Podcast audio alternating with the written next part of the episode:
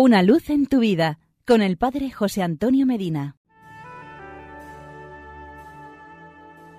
Queridos amigos y hermanos, sucedió en Inglaterra. Aquel joven era inteligente y de noble estirpe. A los 10 años, a raíz de un accidente, quedó ciego. A pesar de ello, logró un título universitario con notas distinguidas, y aunque nunca había visto a aquella joven bellísima, ganó su corazón.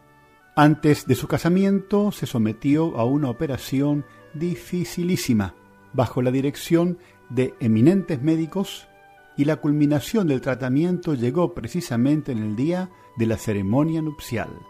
El novio se presentó en la iglesia con los ojos vendados, la novia avanzaba por la nave de la iglesia, tomada del brazo de su padre, quien ostentaba su uniforme de almirante de marina. La joven prometida se preguntaba ¿Qué podrá ver al fin después de tantas esperas? El novio estaba junto a su madre, y detrás de ellos el famoso oculista, quien se disponía a cortar el último vendaje.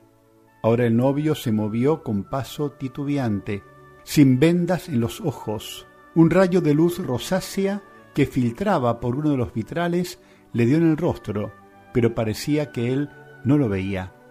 Y al fin pudo ver, sí, con la sonrisa en los labios y con paso seguro, se adelantó en dirección a su novia. Se miraron a los ojos el uno al otro, y la alegría más profunda, indescriptible, inundó a los dos jóvenes. Por fin, dijo ella, por fin, repitió él. Meditemos. Este joven durante años estuvo viviendo en las tinieblas y en aquel venturoso día vio la luz. Por fin.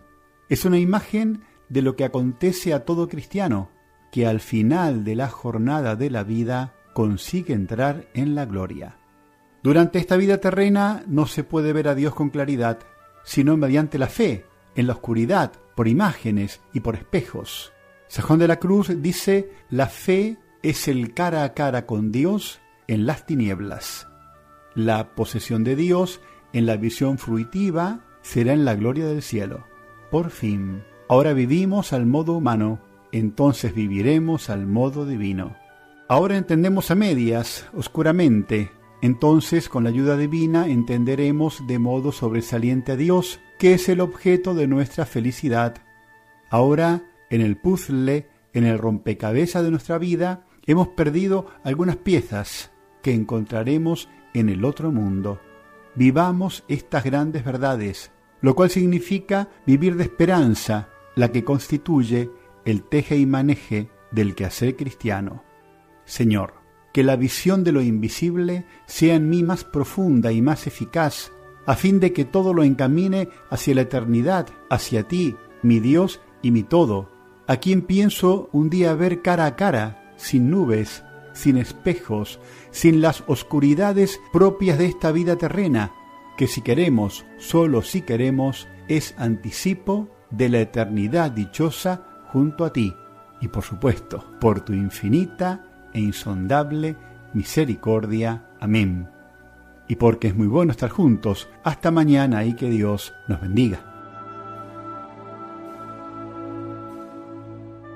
Una luz en tu vida con el Padre José Antonio Medina.